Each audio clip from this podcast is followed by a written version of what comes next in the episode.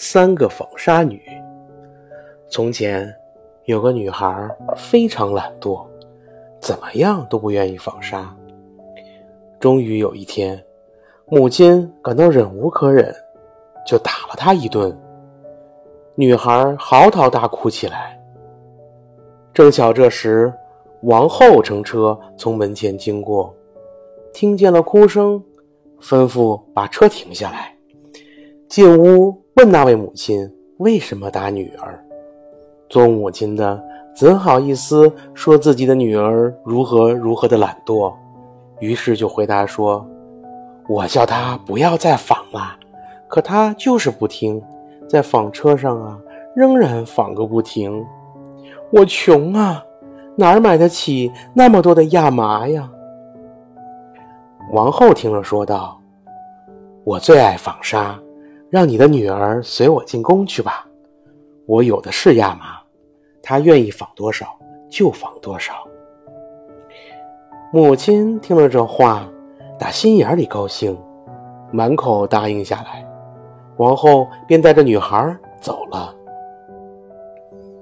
他们到了王宫之后，王后领着女孩上了楼，把三间仓库指给她看。只见库房里装满了最好的亚麻。喏，这就是为我纺的亚麻吧？王后说道。你什么时候纺完，就嫁给我的长子。女孩听了，心里一阵惊恐。即使她每天从早纺到晚，纺到她三百岁的时候，也休想把那么多的亚麻纺完。剩下女孩独自一人时，她就哭了起来。她就这样哭哭啼啼地坐着，一晃三天过去了。还没有动手纺纱呢。第三天，女孩不知如何是好，忧心忡忡地来到窗前。恰在这时，她看见有三个女人走了过来。第一个女人的脚板啊，又宽又平；第二个的下嘴唇很长，耷拉到下巴上；而第三个的一只大拇指非常宽大。这三个女人走到窗下，停了脚，问女孩为什么忧心忡忡。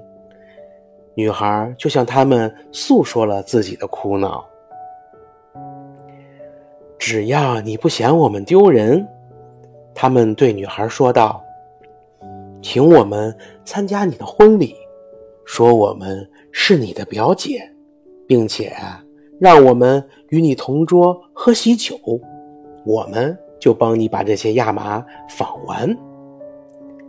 我非常乐意，女孩回答说。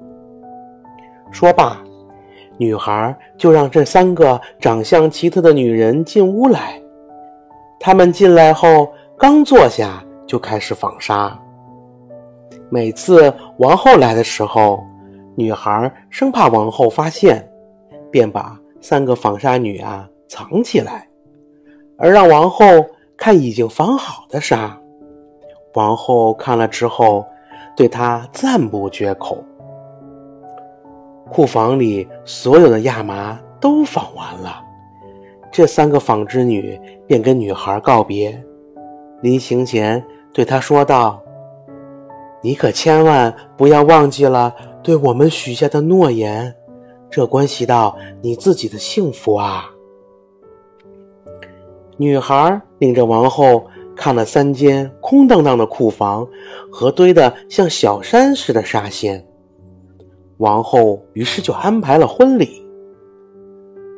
我有三位表姐，女孩说，她们待我非常好，在我自己幸福如意的时候，怎么也不愿意冷落了她们。请允许我邀请她们来参加婚礼。并且让他们在婚宴上和我们坐在一起。